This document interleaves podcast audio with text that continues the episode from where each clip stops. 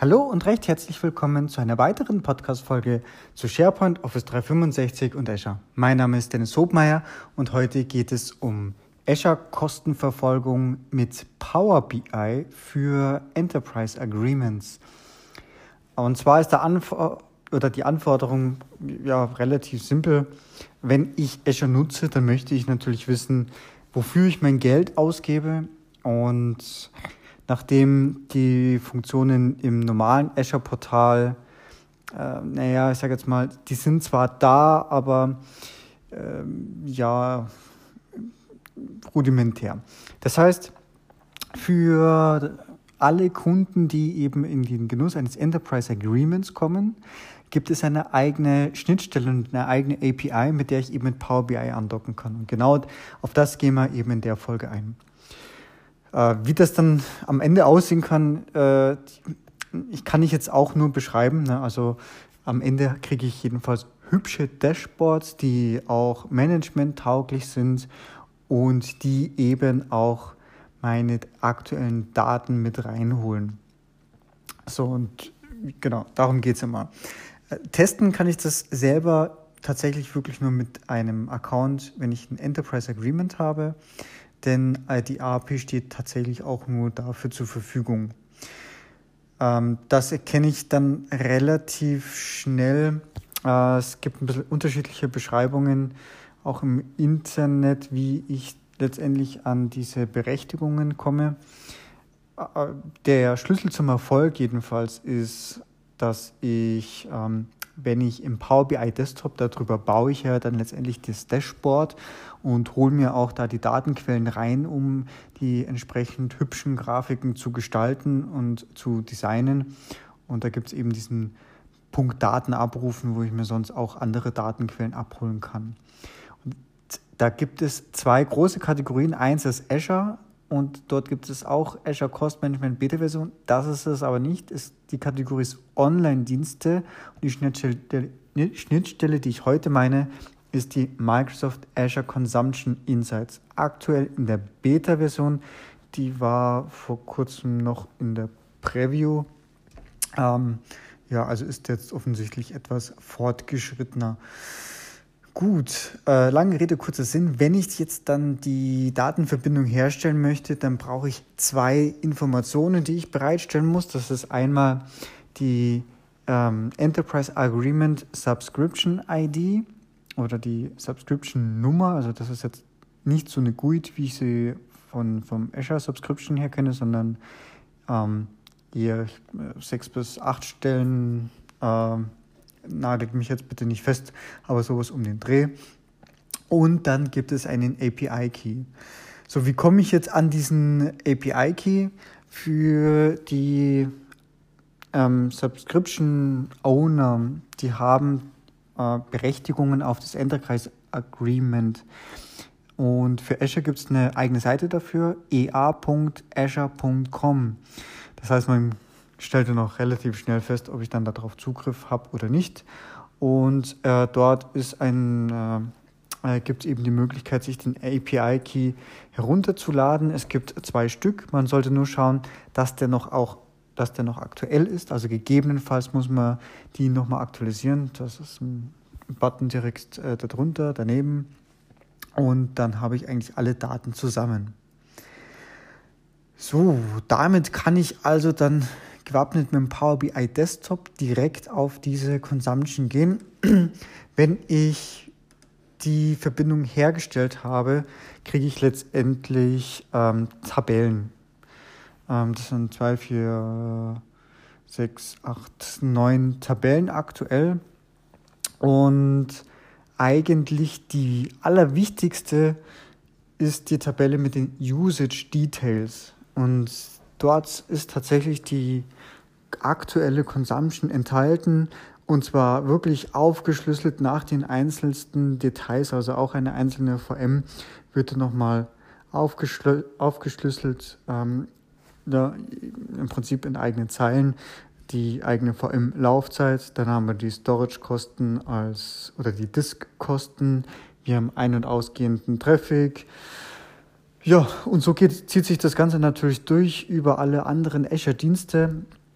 die es da gibt, ob App-Services, SQL-Datenbanken und, und, und, und. Ähm, alles landet in dieser Tabelle. Und zwar für den aktuellen Monat und den Monat zuvor. Also sprich, äh, die Abrechnungsperiode ist relativ überschaubar. Ähm, immer die, der vorangegangene Abrechnungsmonat und das, was bis dato angefallen ist. So, damit habe ich auch dann schon mal eine ganz gute Grundlage. Ähm, das ist, diese Informationen sind eigentlich dann runtergebrochen auf den einzelnen Tag. Und so kann ich eigentlich relativ schnell äh, mir schon mal ein, ein Dashboard zusammenbauen. Und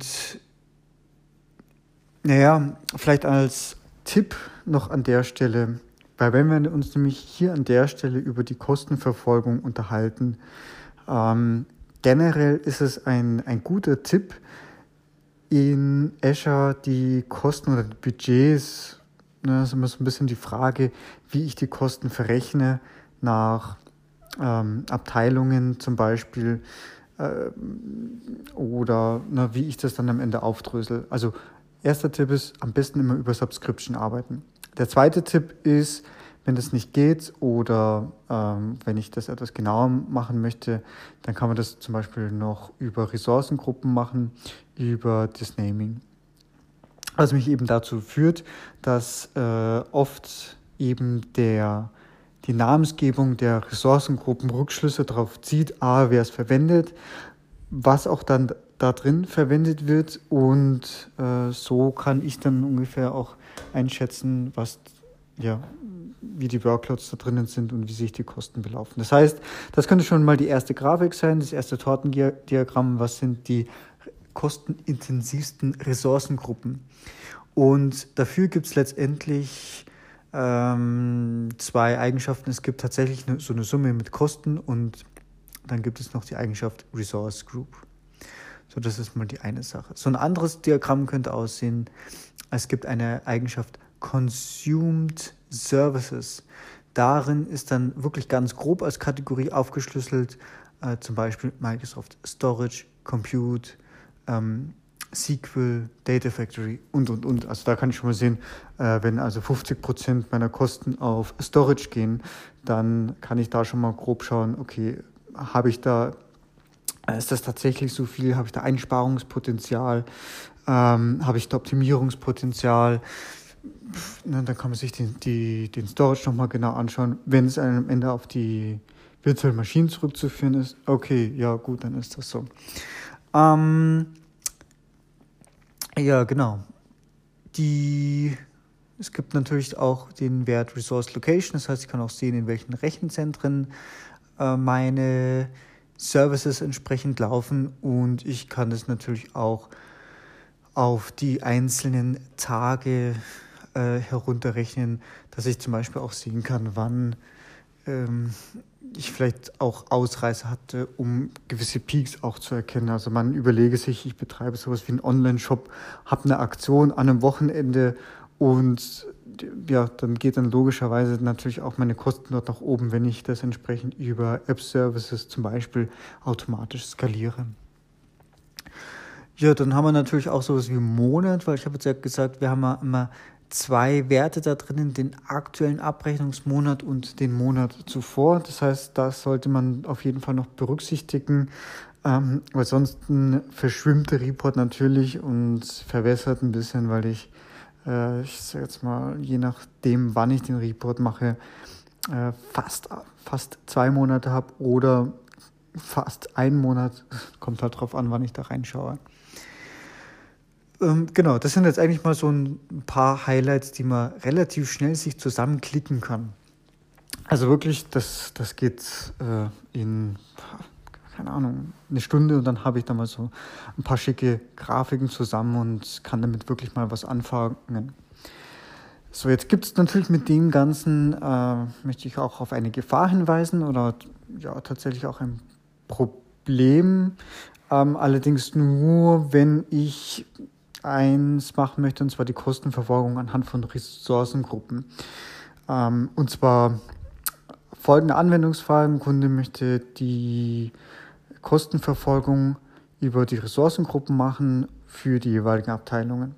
Das ist soweit ganz gut, ne? haben wir ja gerade gesehen. Wir man, kriegen auch die Kosten für die Ressourcengruppen raus, was im Prinzip für eine Abteilung zugeordnet werden kann und die zahlt dann die Leistungen. So, jetzt in dem Fall ähm, hat, gibt es den Sonderfall, dass der Kunde Reserved Instances verwendet. Dazu muss ich ganz kurz ausholen, was ist eine Reserved Instance? Und zwar, wenn ich jetzt einfach eine VM ähm, mir im Prinzip die, ich weiß, dass ich die 24-7 betreiben werde und kaufe eine gewisse Größenordnung, also zum Beispiel eine DSV3-Maschine, äh, kaufe ich 24-7 für für ein, zwei oder für drei Jahre und bezahle im Voraus. Dafür kriege ich als Gegenzug oder als Gegenleistung einen Rabatt und spare mir ungefähr 40 Prozent der Kosten. Also ist durchaus attraktiv, ne? wenn ich gerade, was ich, zum Beispiel ein Hybrid-Netzwerk betreibe und in Azure einen Domain-Controller betreiben muss, dann weiß ich, der läuft auf jeden Fall durch.